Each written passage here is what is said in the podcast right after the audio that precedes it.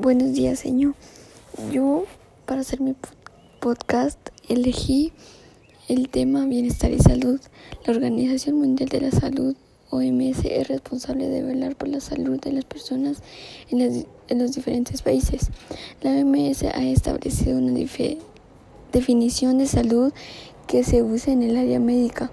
La salud es el estado de completo bienestar físico, mental y social, y no solamente la ausencia de enfermedad.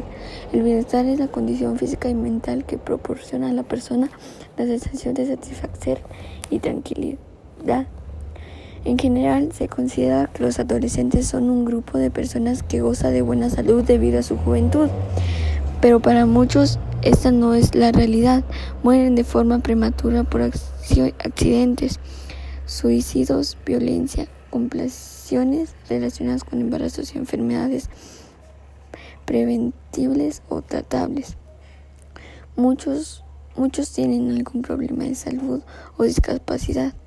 Además, muchas enfermedades graves se manifiestan en la edad adulta, empiezan con malos hábitos en la adolescencia como el consumo del tabaco, alcohol, infecciones de transmisión sexual como el VIH, los malos hábitos alimenticios y la falta de ejercicio en la adolescencia también condicionan la salud adulta.